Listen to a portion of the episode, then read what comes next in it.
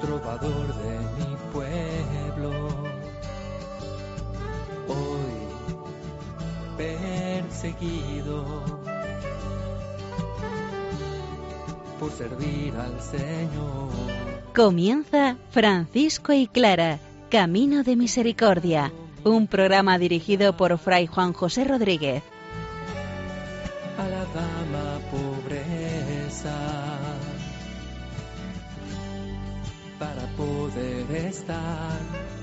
Más cerca de Dios. Yo,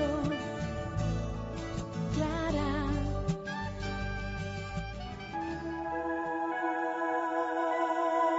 El Señor desea la santidad de sus ministros, y cuanto más evangélicos son, más santa será su iglesia. Un saludo de paz y bien, hermanos. San Francisco nos muestra su amistad con el cardenal Ugolino y cómo quiso tenerlo a él de protector de toda la orden. Santa Clara nos invita a tomar patrones positivos evangélicos que nos asemejen a la entrega confiada del Señor. Recurramos una vez más a la palabra del Señor, que ella sea la vida que necesitamos para el seguimiento del Señor Jesucristo en su espíritu.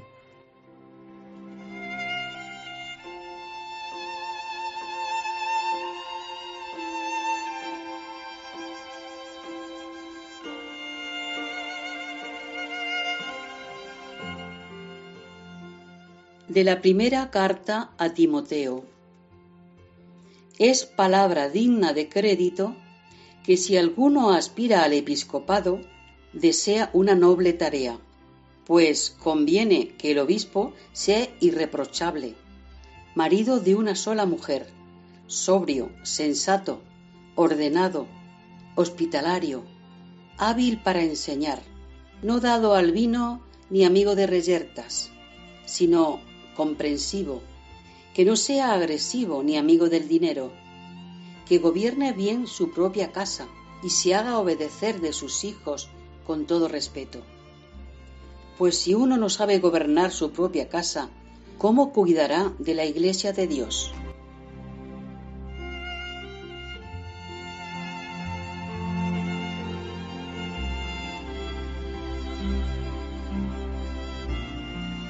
Recurrimos en esta ocasión a la carta de San Pablo a Timoteo, la primera. Timoteo y Tito son unos colaboradores de San Pablo, aquellos ayudantes jóvenes que van aprendiendo de su maestro a seguir a Jesucristo y a vivir el ministerio episcopal. Ser obispo en la época de San Pablo, de Timoteo, Tito, es igual y distinto a nuestra época. Evidentemente los 20, 21 siglos de historia han marcado huella en la experiencia en cuanto al episcopado dentro de la Iglesia, pero también debemos ser conscientes que hay muchos aspectos, la mayoría, que son totalmente iguales en aquel momento y en este momento. Un obispo debe ser una persona digna de crédito. Aspirar al episcopado no es una cosa mala, sino es vivir una vocación a la cual la comunidad puede llamarte en algún momento. Conviene que el obispo sea irreprochable, marido de una sola mujer, sobrio, sensato, ordenado, hospitalario, hábil para enseñar, no dado al vino ni amigo de reyerta, sino comprensivo, que gobierne bien su propia casa y se haga obedecer de sus hijos con todo respeto. Pues si uno no es capaz de gobernar su casa, ¿cómo cuidará de la iglesia de Dios? Estos aspectos del obispo también deben estar presentes en cada uno de los cristianos. Quizá aquí pone el acento en el gobierno de la Iglesia, cómo gobernar la Iglesia desde el mandamiento del amor y desde el servicio. Evidentemente, este trocito de la palabra de Dios lo elegimos por conveniencia, porque a continuación vamos a hablar del cardenal Ugolino, obispo de Ostia, muy cercano a la persona de San Francisco y también protector de la orden franciscana. Ugolino quiso vivir el espíritu evangélico en su propia misión, en su propia vocación, acercándose a los hermanos menores, a los franciscanos, también quería vivir con ellos y como ellos esta gracia carismática que el Señor le ofrece a San Francisco. Vivir juntos, vivir en común los dones que el Señor nos da, servirnos unos a otros y ser protectores unos de otros. Todo un programa válido y precioso para la vida cristiana y para trabajar aquellos dones que el Señor nos da regalándoselo nosotros a nuestros hermanos. Hazme como tú, Jesús, hazme como tú, hazme como tú, manso y humilde de corazón en intención. Hazte tú el rey de mi corazón, que quiero ser más como tú. Manso y humilde de corazón, puro en intención. Hazte tú el rey de mi corazón quiero ser más como tú.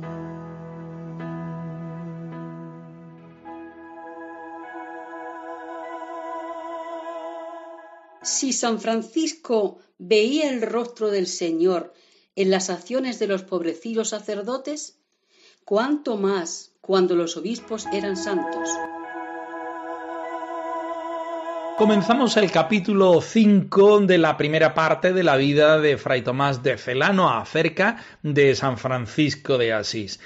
El santo de Asís se encuentra con el cardenal Hugo Ilino en Rieti. Quiere ser admitido por él y pedirle que sea su protector personal y de toda la orden. Veremos que esta bonita amistad de ambos trae muchos efectos positivos a la persona de Francisco, a la orden franciscana y a la relación y vivencia del Evangelio en la Iglesia de Jesucristo. Os invitamos a que estéis muy atentos.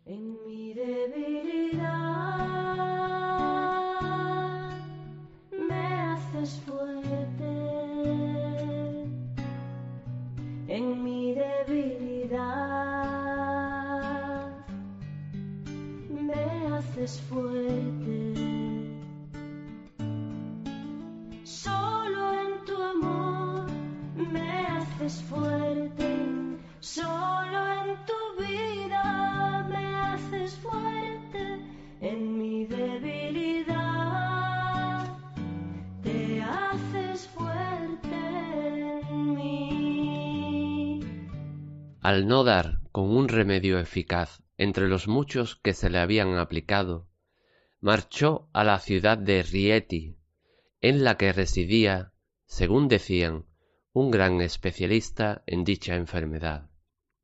Al llegar a la ciudad, la curia romana, que moraba allí por aquellos días, le tributó un cálido recibimiento con todos los honores, se distinguió en la acogida el señor Ugolino, obispo de Ostia, destacado por la integridad de costumbres y santidad de vida. Con el consentimiento y por voluntad del señor Papa Honorio, el bienaventurado Francisco lo había escogido como padre y señor de toda la religión y orden de sus hermanos. Lo recomendaba su gran interés por la bendita pobreza y su mucha estima de la santa simplicidad.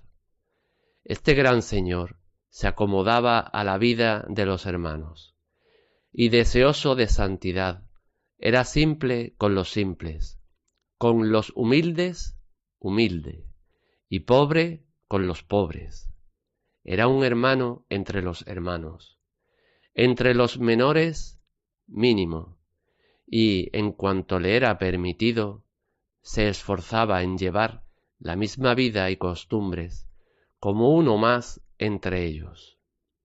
Estaba empeñado en propagar por todas partes la sagrada religión y contribuyó muy mucho a la difusión de la orden en tierras remotas la esclarecida fama de su distinguida vida.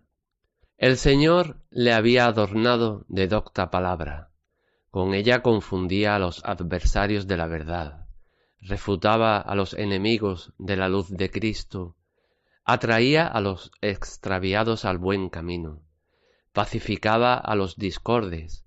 Y a los concordes los unía más estrechamente en el vínculo de la caridad.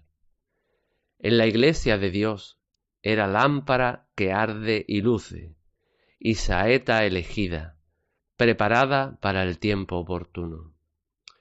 Oh, cuántas veces depuestas las ricas vestiduras, vestido con otras más humildes, con los pies descalzos, caminaba como uno más de los hermanos en busca de cuanto sirve a la paz. Siempre que era necesario, trataba con solicitud de establecerla, ya entre un hombre y su prójimo, ya entre Dios y el hombre. Por todo ello lo eligió Dios poco después para pastor de toda su santa iglesia, y lo exaltó entre todos los pueblos.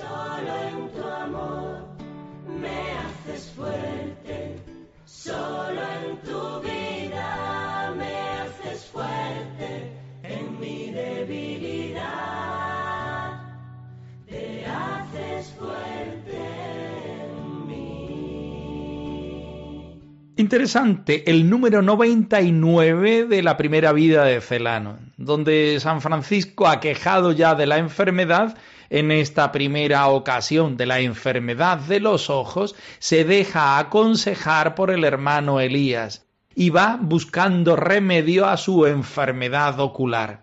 Va a la ciudad de Rieti, donde vive el cardenal Ugolino, un hombre que amaba tremendamente a San Francisco, le profesaba muchísimo respeto y muchísima devoción. San Francisco, ya empezando a estar enfermo, se pone en manos del cardenal Ugolino para que éste le propicie algunos médicos que puedan ayudarle. En este encuentro, conocido por el biógrafo, suponemos que existieron muchos más, Ugolino, obispo de Ostia, destacado por la integridad de costumbres y santidad de vida, quiere afectarse por el santo de Asís. Por eso lo busca. Por eso quiere que San Francisco esté sano, porque quiere que él siga dando gloria a Dios y la Iglesia se siga beneficiando de su testimonio y ejemplo. El primero que se beneficia es el mismo cardenal. Francisco, por otra parte, lo había escogido como padre y señor de toda la religión y de la orden de los hermanos. Esto es un detalle también bellísimo. San Francisco, en su deseo de ser fiel a la Iglesia, busca en ella personas importantes que siempre le vayan mostrando el camino evangélico. Porque está claro que el Señor el Evangelio, la vida cristiana, se encuentra siempre en el Espíritu y el Espíritu necesita fe que de vez en cuando nos tambalea. Por otra parte, el Espíritu se manifiesta de una manera clara y sencilla por medio de los hermanos. Tener un consejero y un protector de la orden era dar la seguridad al Señor, a la Iglesia y a los hermanos que iban por buen camino. Si este cardenal conocía a Francisco y la vida de los hermanos, le profesaba una gran confianza y el mismo Ugolino vivía su vida como la de los hermanos, esto era un garante interesante para que el protector ayudara a los hermanos a seguir siendo hermanos menores y los hermanos menores se dejaran acompañar y obedeciera los mandatos de la Santa Madre Iglesia.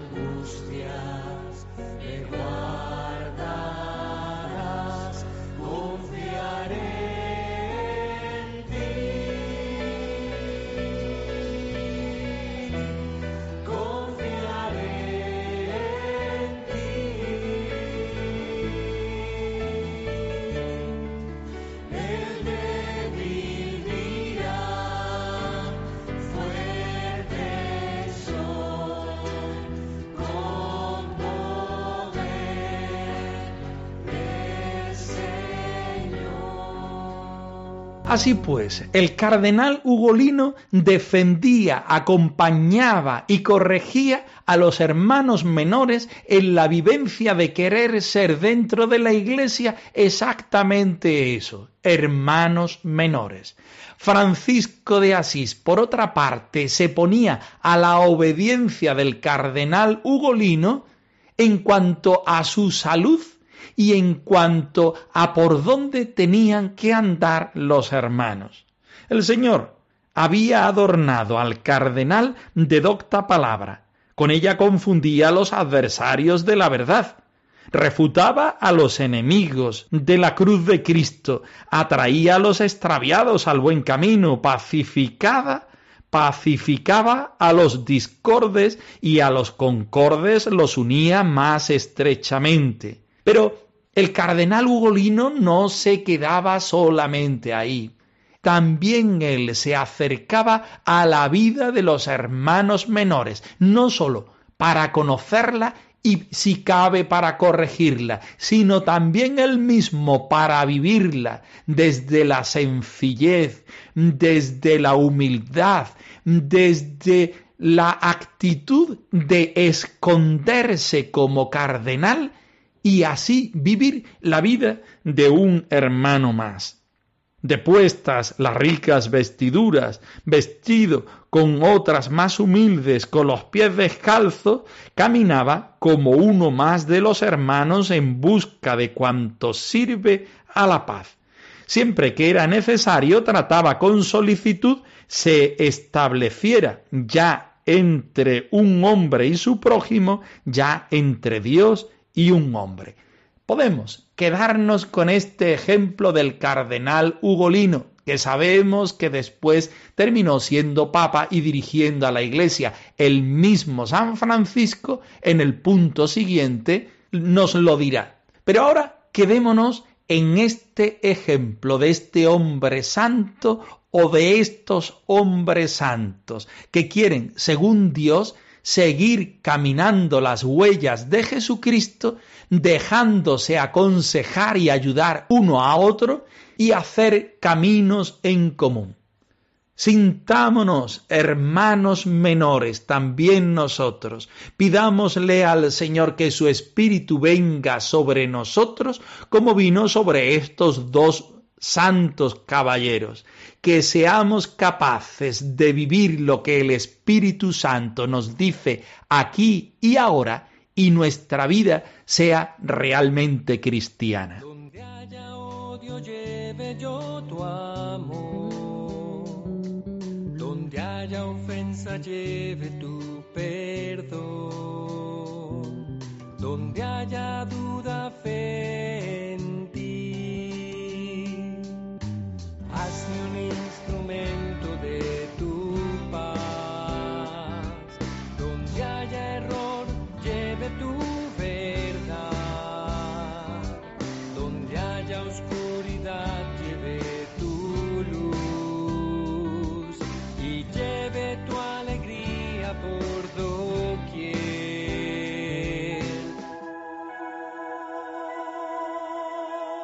Para que nuestra vida sea santa, no basta con evitar el mal. Hay que dar una respuesta positiva y creativa.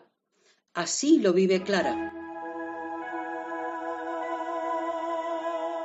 Terminamos en esta ocasión el capítulo primero de la biografía titulada Clara de Asís habitada por la vida y el amor. Evidentemente es una mirada positiva y optimista evangélica en cuanto a que nos invita a dejar atrás los patrones de conductas erróneos y vivir una vida fecunda, optimista y santa según el Evangelio y la vida cristiana. Escuchémoslo con fervor. En y en las pruebas, Dios está conmigo. Cuando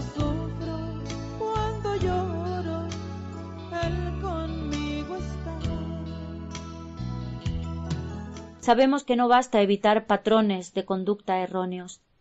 Para que nuestra vida sea fecunda y bella, hace falta una respuesta positiva, creativa.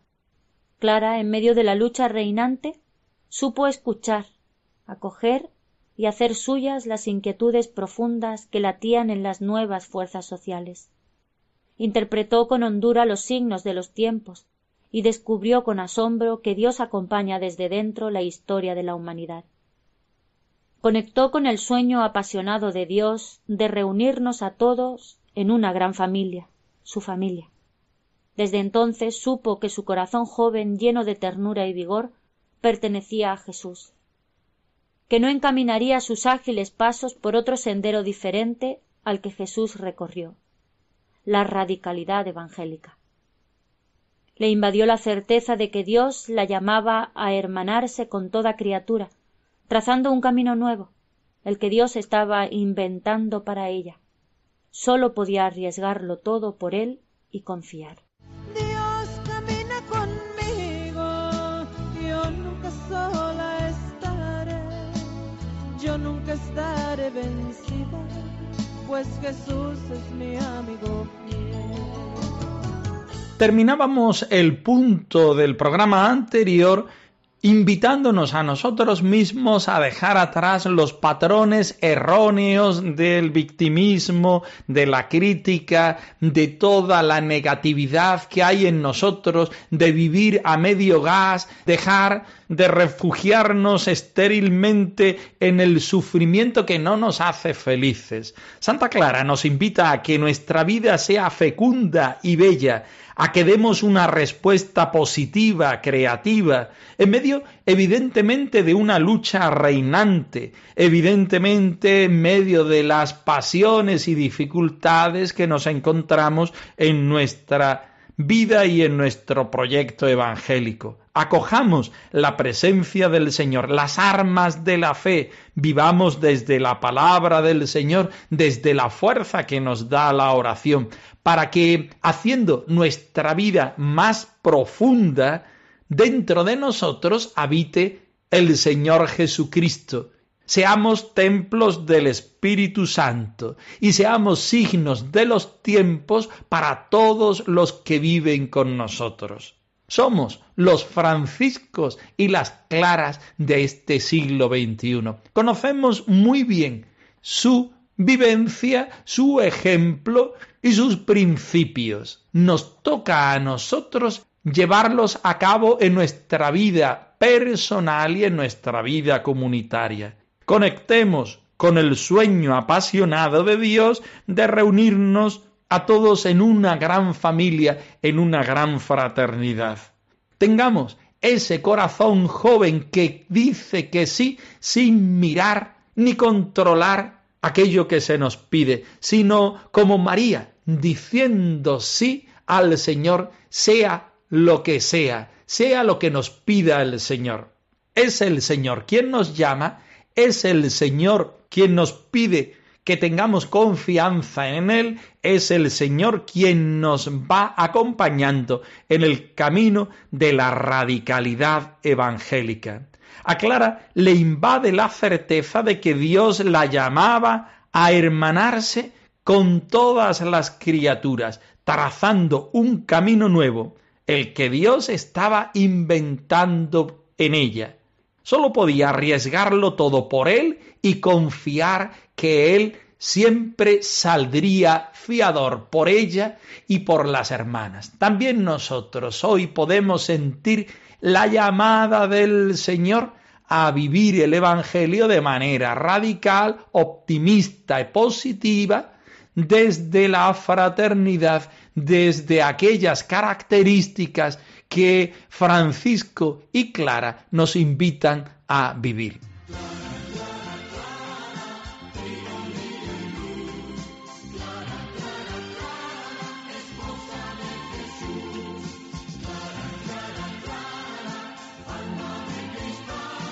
Francisco y Clara, arroba radiomaria.es. Os dejamos la dirección de nuestro correo electrónico por si queréis poneros en contacto con nosotros en algún momento. Nosotros nos despedimos hasta el próximo programa, no antes sin daros la bendición del Señor resucitado al más puro estilo franciscano. Paz y bien, hermanos por servir al Señor. Han escuchado en Radio María Francisco y Clara, Camino de Misericordia, un programa dirigido por Fray Juan José Rodríguez. A la dama pobreza, para poder estar más cerca de Dios.